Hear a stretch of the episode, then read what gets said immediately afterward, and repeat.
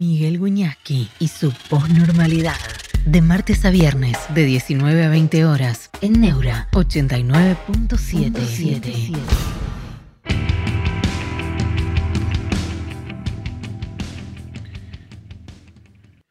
Bueno, yo no me veo, pero me dicen que estamos ya en el aire, en la posnormalidad, de tal manera que bienvenidos a la posnormalidad. Llueve en la ciudad, debe ser la lluvia del, de afuera la que ha invadido a la pantalla. Pero de todas maneras, aquí estamos comunicándonos con ustedes. Vale, de ella estamos, gracias. Aquí estamos comunicándonos con ustedes y haciéndonos preguntas. Sinfónica Spectron, hello.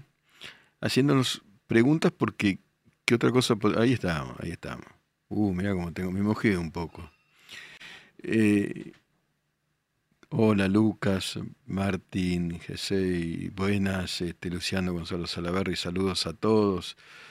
Muchas gracias por estar ahí. ¿eh? Lorenzo Acosta, vamos que arranca, buenas tardes. Bueno, a full, ¿eh? arrancamos. Nos hacemos preguntas, vamos a poner una encuesta. Esto que viene, preguntas, ¿eh? ¿es neomenemismo o mileísmo? Esta es la encuesta. Voten neomenemismo. ¿Por qué? Porque hay varios funcionarios del menemismo y no solo eso, sino cierta eh, posición filosófica, eh, económica, eh, que se vincula mucho, ¿no? Neomenemismo, no digo menemismo, ¿no? Mileísmo dice ya, ahí está la encuesta, voten, porque lo que afirman muchos, entre ellos creo que Macri, guarda que si negocias con los peronistas, mutados ahora en menemistas, porque la ola vino así, después te traicionan. Cuidado, porque te juntas con los muchachos menemistas y después te traicionan. O hay un parapeto frente a eso y es el gobierno en la libertad avanza. La libertad, la coalición, esto ya es una coalición Empezando hay un Menem en, el, un poder muy importante, ¿no? Es Martín Menem, como presidente de la Cámara de Diputados, está en la línea sucesoria. Es muy importante. Parece que habría otro Menem, Lule creo que le dicen, en otro cargo también relevante. Pero al margen de la literalidad del apellido, la literalidad y la prosapia, en el sentido político, no ponderativo ni lo contrario, sería hijo de Eduardo Menem. Eduardo Menem, hermano de Carlos.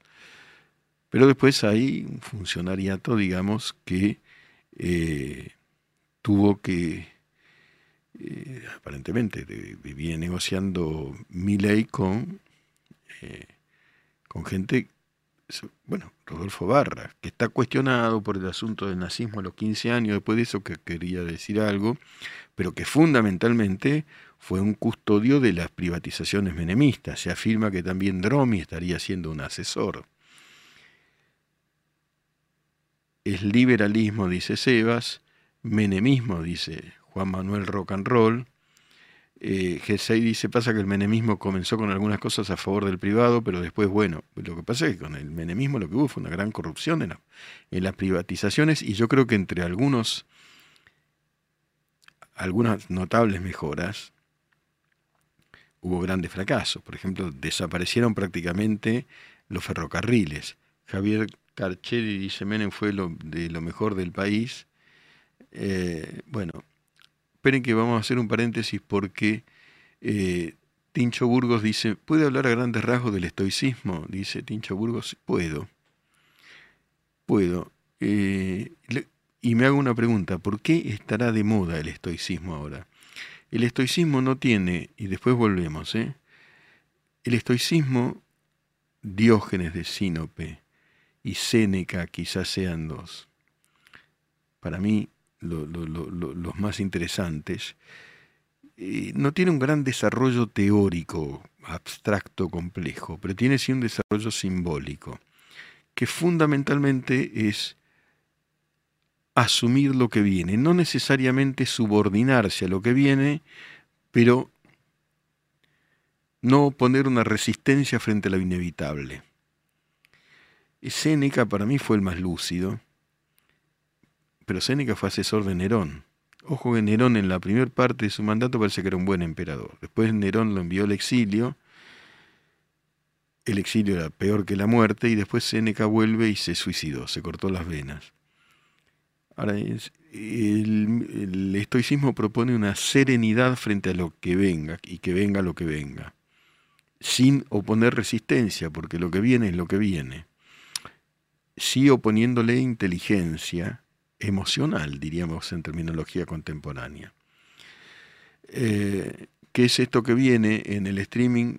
Eh, Goncha 026 nunca redujo el déficit, supongo que se refiere a, a Menem. Lorenzo Acosta, el domingo asume mi ley, hay que dejar que el dato empírico nos permita eh, formar una etiqueta si es que es necesaria, si no corre, corremos riesgo de adjuntarle malos valores. Creo que es inteligente lo que dice Lorenzo Acosta, pero también es cierto que las preguntas son válidas, ¿no? Xerox81, hola profe, para mí el menemismo como concepto tiene una carga de corrupción muy grande. Espero creer en la autoridad. Es que la tuvo. Es que la verdad es que la tuvo.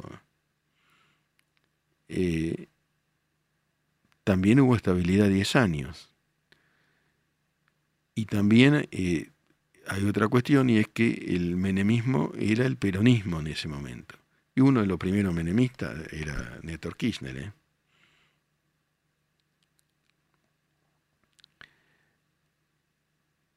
Bueno, una a favor, Jijolote, no sé qué, dice un elogio, y otro, Blas Fernández, dice ponerle más ganas. No, pero yo hablo tranqui. Tranqui. En, en los medios vos podés elevar la voz o no. Y yo prefiero no elevarla pues, con que se me escuche está bien, es una posición. Y el insulto, guárdatelo o andate a otro canal, no lo había leído. Andátelo, andate, ¿sabe qué, hermano? Ponele gana voz a tu, a tu espíritu demolido. Demolido, que un tipo tiene que tener ganas de insultar, en, escribir y decir cualquier estupidez. No, no, ni, ni loco, menos si, si utilizas esos términos, ni loco. Más bajito voy a hablar, tómatela.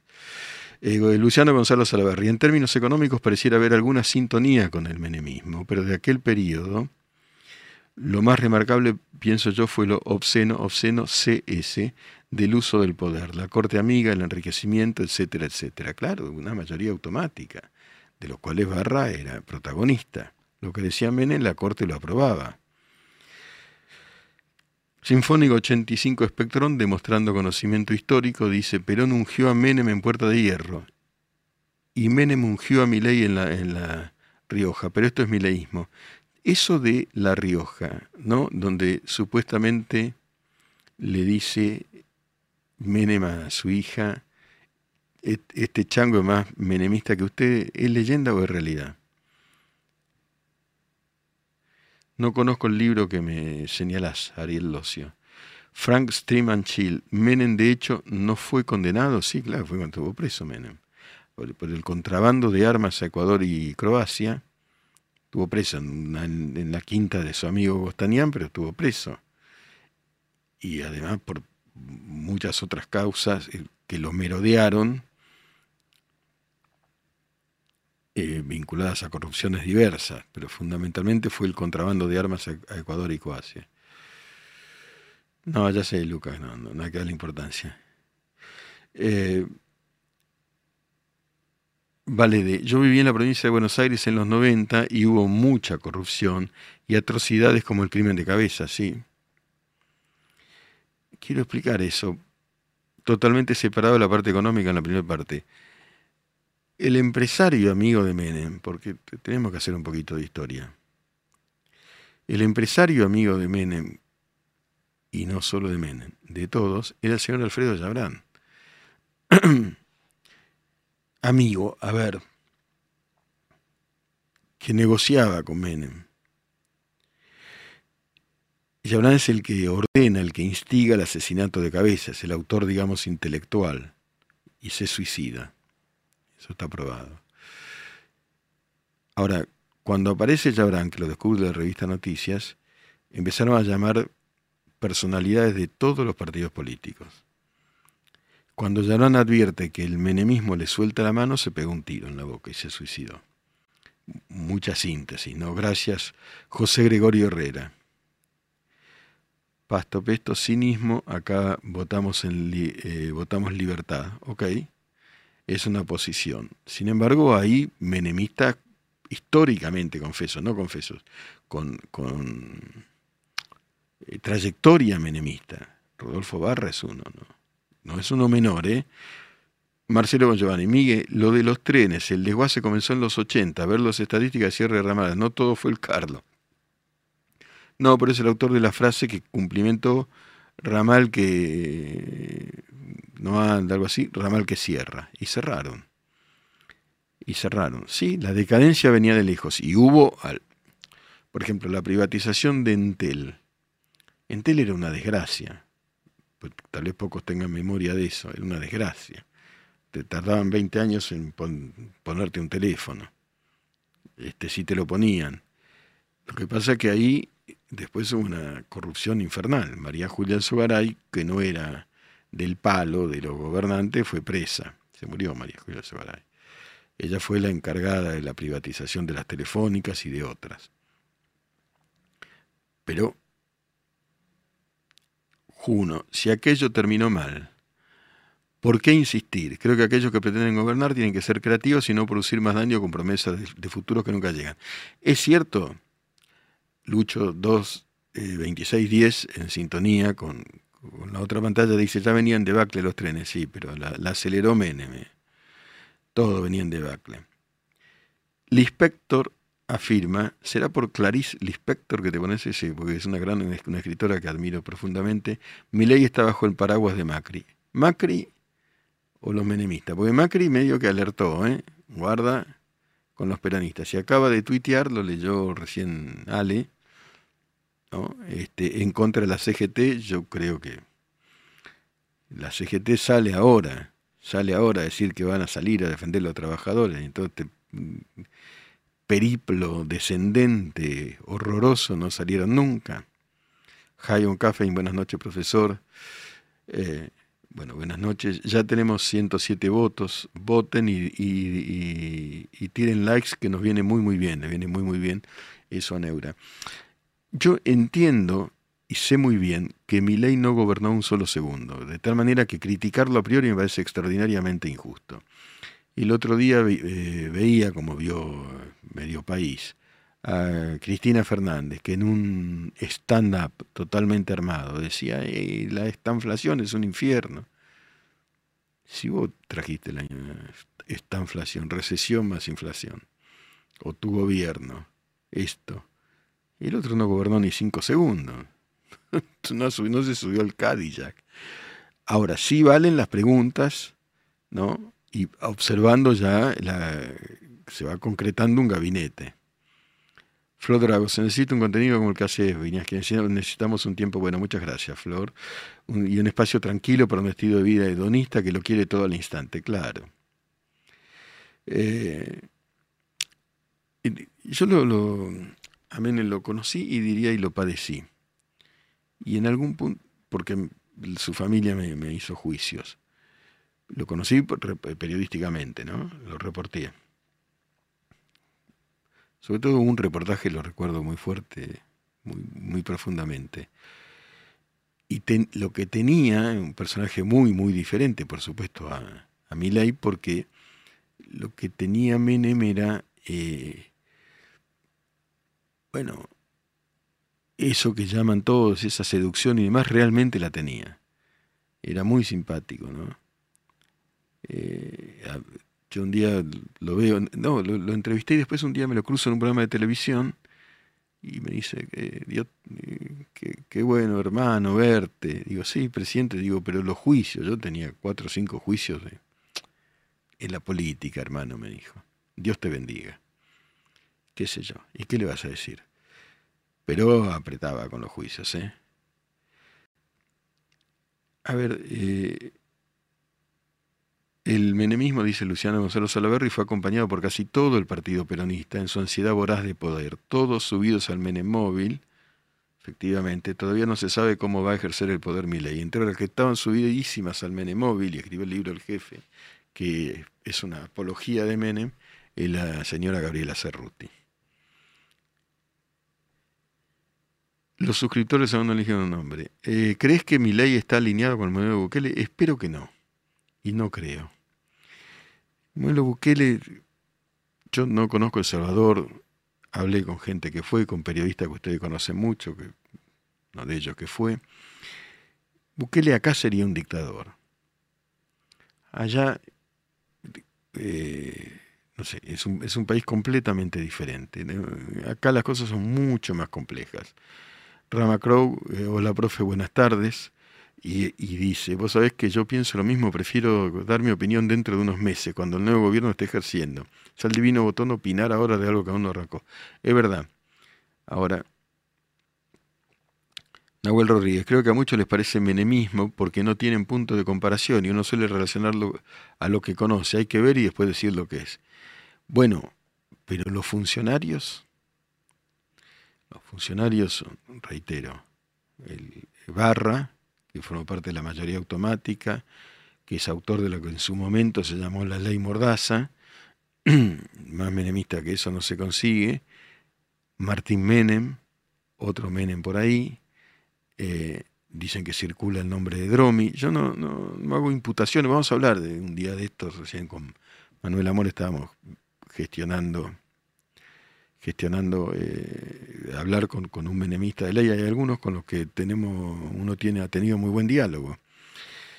Eh, Bukele dice, ay, Lu, da aires de dictadura con alguna frase, frase con ese, y actitudes que muestra. Espero que no pase y no se vuelva otro dictador más de Latinoamérica. Ahí hay que tener cuidado.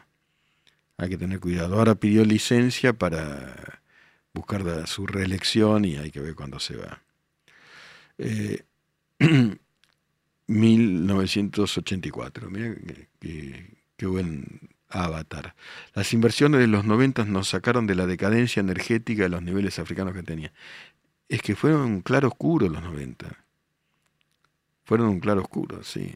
Eran inversiones y muchos se llenaron los bolsillos con eso. Y después, la convertibilidad, después de Menem, estalló porque tampoco era algo para sostener in eternum. Estalló y terminó produciendo desigualdad. Como todos los, nadie supo cómo salir de la convertibilidad y estalló, llegó el 2001, después de Menem, ¿cierto? José Gregorio Herrera, ese, este término de esta inflación lo escuchamos en Venezuela. ¿Estás ahí, eh, José Gregorio? Y ahora todo está en un punto en donde se paralizó en el tiempo hace 30 años. Desde Perú veo todo este acontecimiento, está en Perú. Bueno, claro. Ahora, mi ley todavía no asumió. Dijo, va a haber esta inflación. Y sí, y con este diagnóstico, ¿qué puede decir? Podría recordar el nombre del poema de Shakespeare que leyó hace algunos programas, lo chequeamos y lo, y lo recordamos. Leo varios acá o en otra parte, entonces. Orlando Celín, ¿qué pasó con la CGT? Supongo que esa S la pones por... Eh, como una sigla, porque naturalmente es la Confederación General del Trabajo, con C. Bueno, salieron eh, Pablo Moyano y demás a decir que ahora van a salir a las calles, que el primer día, no salieron, solo salieron a, aplaudir a Alberto Fernández y a Cristina.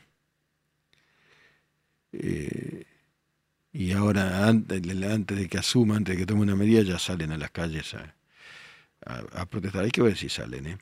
Emiliano Ábalos, momento consulta, profe, terminé de leer La inteligencia sentiente, te felicito de Xavier Subiri, sumado a la lista de la República de, Platón. ¿Qué me recomienda leer en esta aventura filosófica? Gracias, Emiliano, ¿eh? qué suerte que leíste ese libro de, de, de Subiri. Mira, podés ir por el lado del existencialismo, ¿no? Hay un pequeño libro de Heidegger y está de Sartre y también está Heidegger por ahí que se llama el humanismo, el existencialismo es un humanismo, para entrarle al existencialismo, por ahí, ¿no? o algo vinculado al existencialismo, para entrar al siglo XX, digamos, con, el, con eso. Fabián Pérez, si le ponemos Néstor, fue menemista, solo que con otro marketing.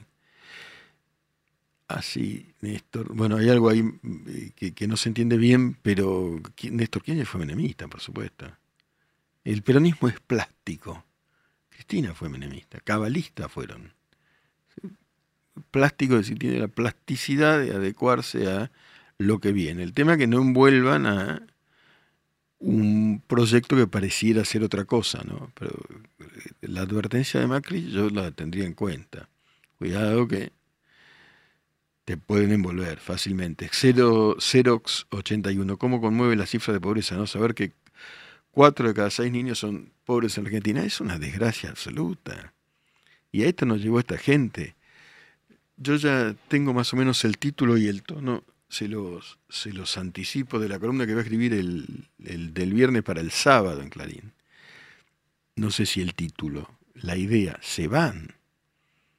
Estos se van, y si no se van, se tienen que ir, decir, no resistir, porque realmente ahí sí tengo una posición que, puedo fundar en datos. Acabas de dar uno, cuatro de seis niños pobres. Bueno, viejos, el, tiempo se terminó. Este, esto es una desgracia es una desdicha. Pobres con una catástrofe educativa. Flor Drago, eh, ¿cómo ve el futuro cuando hay tantos niños que pasan hambre durante todo su desarrollo, en muchos casos carentes de educación formal? ¿Cómo será el futuro? Bueno, muy complejo, muy complejo, porque vos la, economía podrías eh, arreglarla, em, empezar a arreglarla en un cierto plazo razonable, seis meses, un año la catástrofe educativa y la desnutrición, ¿cómo salís? No hay ninguna receta mágica. José, Manuel Andrade se me tapa un poquito, ahora, ahora va a subir tu mensaje y lo, termino de leer. a ver, José Manuel Andrade, ¿qué opinas sobre la náusea de Sartre? A mí me encanta. Roquenten es el protagonista, la sensación de náusea. Eh, es una gran novela. Me dicen que el título fue idea del editor. Me desencantó un poco eso. Pues la idea de la náusea es de Sartre. Eh, una cierta náusea por, por vivir eh, bibliotecario. Me encanta. Es un pequeño libro, también lo recomiendo. Mar Familia. ¿Y si vuelve Menem qué? Con Menem me, compré cuatro casas. No, no. Preguntamos. Cada uno que opine lo que quiera. Hola Miguel, dice Rabana Estras, ¿qué opina de Macri y Milei cenando en lo de Feynman el viernes pasado? No sabía, mira que yo trabajo en la misma radio que, Eduardo. Eh, bueno,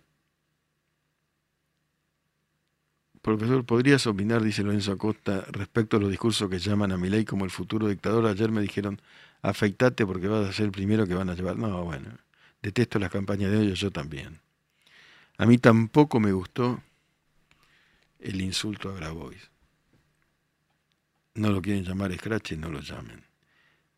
Pero eh, hay otras maneras de, descubrir la enunciar si, si hubo corrupción, recordar el, papelón ese cuando tomaron la estancia de los Echeveres, eh, en el sur también, lo que fuera. El tipo está comiendo con el padre. No, no, no, entiendo que. Yo sé que sobre esto puede haber polémicas, la había en el programa anterior. Yo la, la agresión no construye, la investigación sí. Dejen likes, dice, gracias, Rodana Estras. Si debo, entonces puedo, recuerda Emiliano Ábalos. Esta frase la acuñó usted, no, es de Emmanuel Kant. Me resulta inspiradora en demasía. Se siente como una palmada cálida en la espalda, justo en momentos de finales de la, de la Facu. Simplemente gracias. Tenés que agradecerle a uno de los genios de la historia de la filosofía, que es Kant. Se sintetiza la filosofía de Kant en eso. Si debo, luego puedo. Debo. ¿Por qué él dice si debo? el uno de los ejemplos más, quizá un poco más trillados, se está ahogando un tipo. Yo tengo la fuerza suficiente para salvarlo. Ahora yo le debo dinero al tipo. Si se ahoga nadie se va a enterar que ya no lo salvé. Sí, pero debo salvarlo. Porque hay un deber de conservar la vida.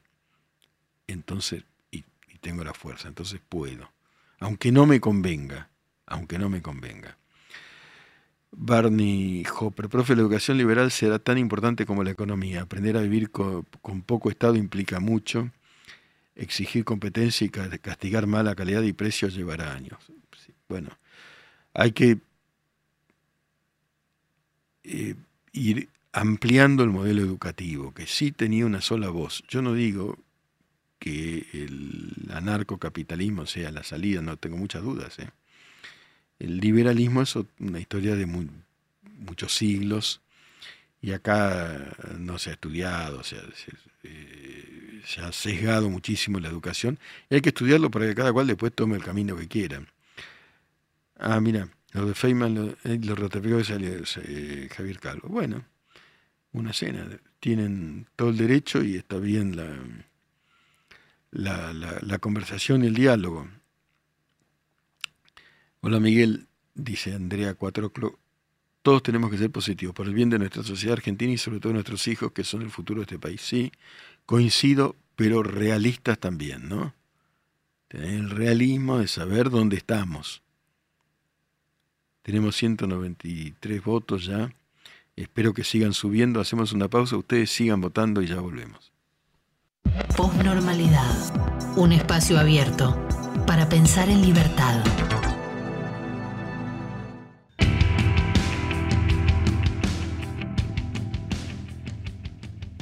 Marita Paz dice, Javier Milei es un experto estudioso en economía y como tal sabe que no se deben poner todos los huevos en una sola canasta, pongamos la energía en salir adelante todos, gracias.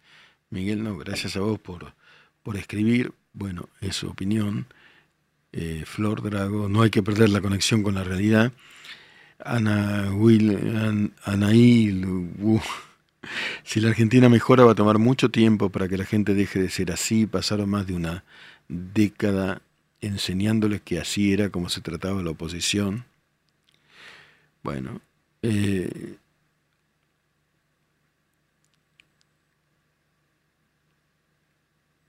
fíjate lo que cuenta. A ver, no entiendo el, diálogo.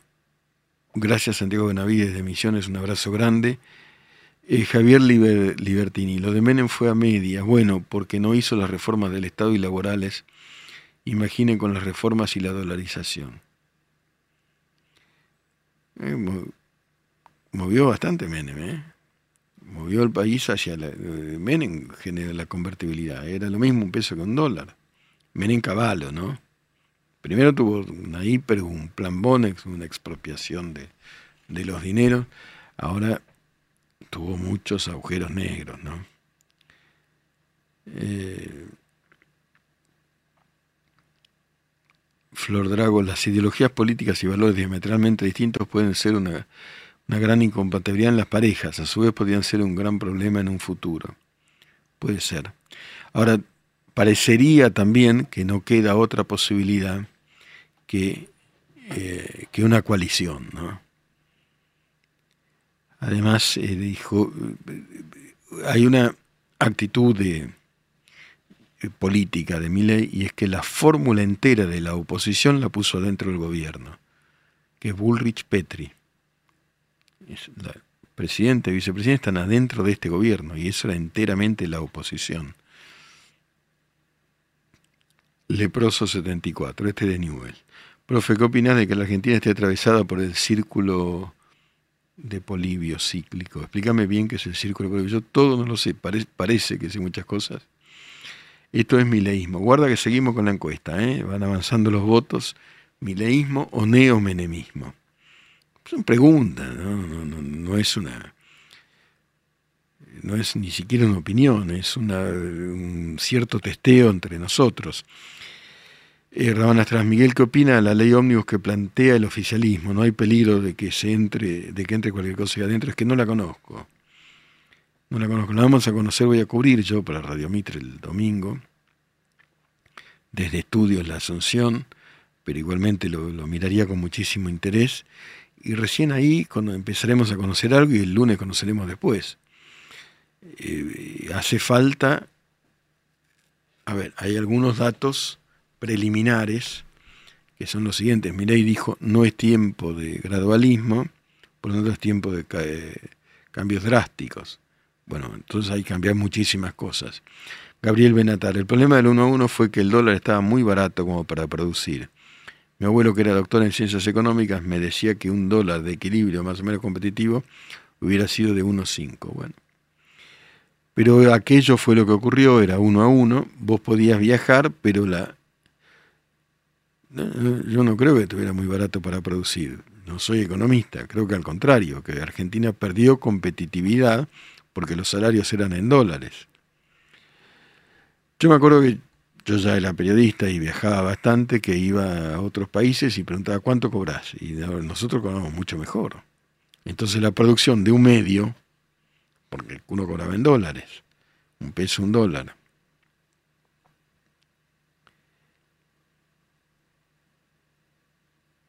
Bueno, Santiago L. Este, no coincide en absoluto con Milay Menem, Menem fue, yo creo lo mismo, pero hay datos de que hay menemistas, de, empezando por Barra, siguiendo, desde, digamos así, la madurez jurídico-política, hasta Martín Menem. Claro, más caro, claro, era, era muy caro, tenés razón, el dólar era muy caro, entonces la Argentina perdió exportación, mucha gente se fundió.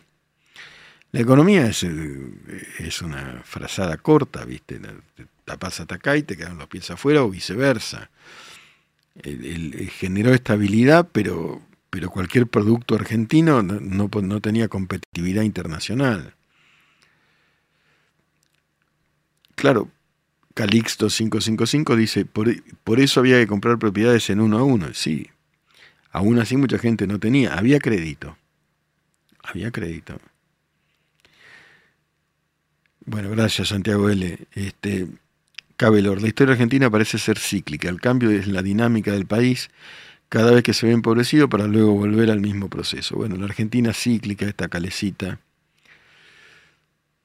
Emanuel Bejarano, ¿qué percepción tiene usted de y ¿Considera que es un estadista? No, no puedo tener ninguna si no empezó a gobernar.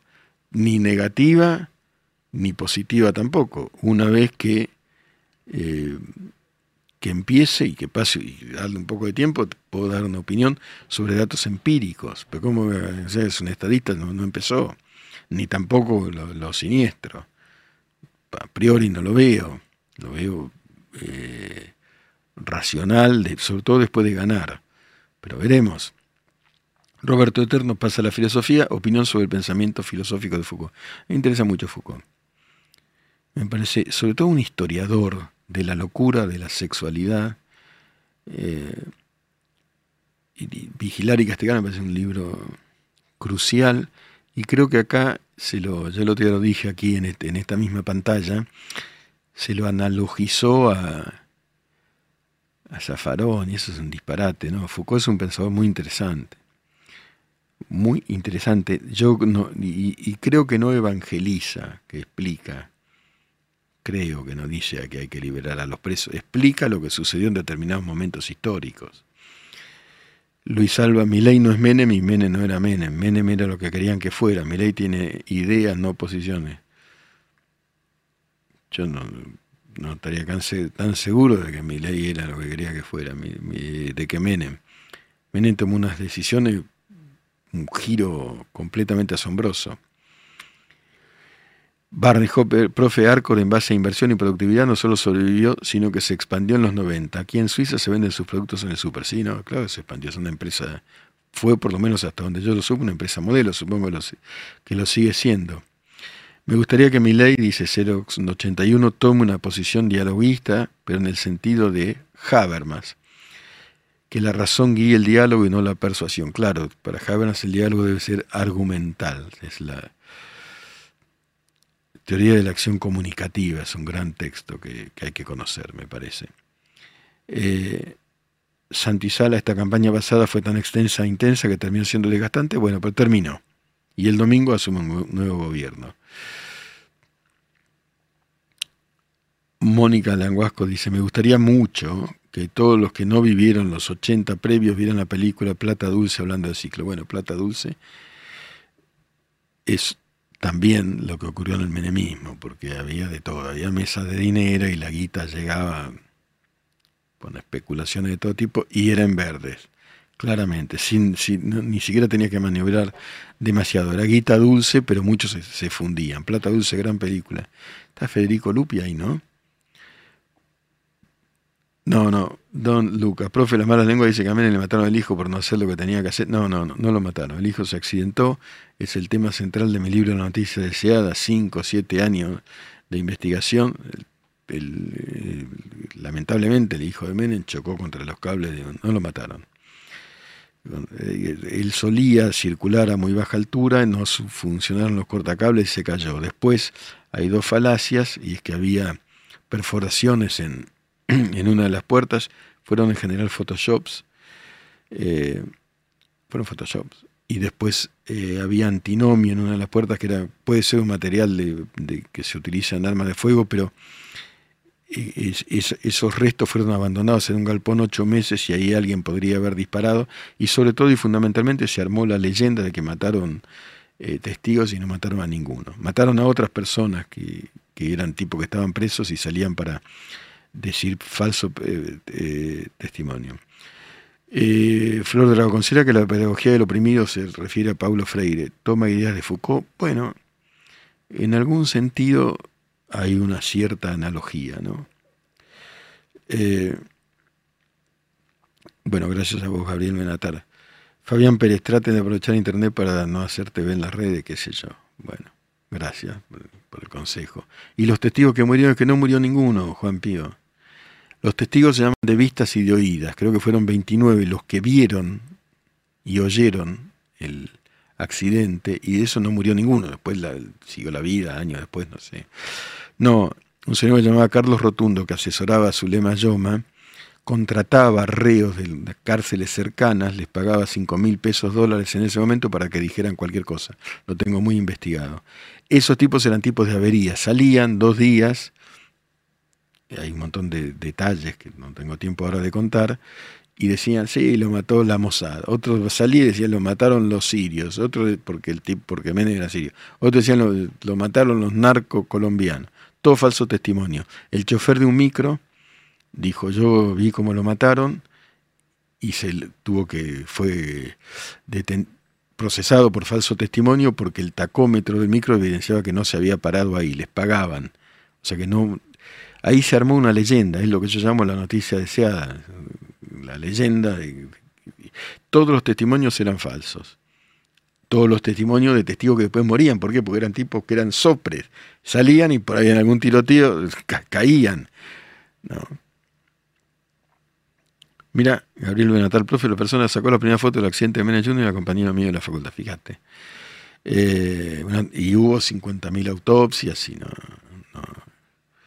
pero así, muchísimos peritos, ¿no? Fue un accidente. Pero frente a la noticia deseada no hay con qué darle. No hay con qué darle. La gente va a seguir creyendo que lo mataron. Porque es verosímil que asesinen al hijo de un presidente, pero no fue verdad. Eh, Santiago L. Menem estaba metido en todas, nunca hizo nada cuando Zulemita estaba haciendo denuncias. Bueno, el tema de Zulemita podemos hablar un día larguísimamente, porque yo también tuve un juicio de parte de ella. No, yo no idealizaría el menemismo. Esta es mi posición. No le No, la chica, Federico Gulle, la chica que denunció a Menem por los exámenes, porque yo fui procesado por. Fueron dos notas, una que hice yo y otra que hizo Fernando González, relativa a la actuación universitaria de Zulemita Menem. No murió, que Zulemita está aprobada la amenaza, voy a, la, vas a ligar o algo, no la, tengo literalmente, pero está aprobada en el expediente. Y esa chica vivía en Bariloche, Martina Cambic. Y eh, en el camino se le salieron las ruedas. Quedó parapléjica, cuadripléjica, gracias Federico, nunca más habló. Nunca más habló. Miguel, ¿conoces a alguien que esté investigando como vos la historia del hijo Menem, lo que pasó con Cristina y el disparo que no salió? es un tema. No logró el revuelo que podría haber tenido. Es un tema, ¿eh? Es un tema. Pero creo que nadie lo está investigando con la debida eh, profundidad. Pato Suave, profe, me olvidé saludar al comienzo. Bueno, no importa. Buenas tardes, gracias por estos momentos diarios. Eh, fue la cabeza de caballo, dice Federico Aguillé de, de, Vito Corleone. La cabeza de caballo. Un, tipo que dice, vamos a hacer una oferta que no podrá rechazar. Y como amenaza le matan a un caballo en el padrino, ¿no? Caballo valiosísimo y le dejan la cabeza dentro de la cama y es, y es muy célebre. Cristian el atentado a la AMIA, la explosión de Río Tercero, también lo investigaste, fue de las presencias más controversiales del turco. El atentado a la AMIA sí lo investigué. Lo de Río Tercero menos. Pero el atentado a la AMIA fue Hezbollah, fue Irán. Y no tiene que ver con... Fue, Irán porque encontró un blanco fácil, fue, sí lo investigué. Podemos hablar. Celular de Natacha Hay no lo sé. Eh, profe, se habló de deuda con Pablo Cabano. Hay algo que se llama la navaja de Ockham. Con esto ahora vamos a pasar al poema. La navaja de Ockham es un, modelo de investigación que es, en general, funciona mejor las, funcionan, se prueban las cuestiones que se investigan según las teorías más simples y menos rebuscadas y menos conspirativas en general, la navaja de Ockham. ¿no? Claro, Santiago, lo, sencillo en general funciona más. El hijo de Menem se accidentó. Pero igual hay que, hay que investigarlo, porque podría ser, obviamente que podría ser. Nosotros lo investigamos muy bien, porque me ayudó todo un equipo, todo un equipo de, de jóvenes investigadores. Bueno, Rabana Astras tiene dudas sobre el atentado de Cristina y bueno, y hay dudas y hay todavía mucho que, que investigar allí. Vamos a hacer una pausa y leemos el poema. Pensar, pensar, pensar. Posnormalidad. Pensar escuchando. En Neura.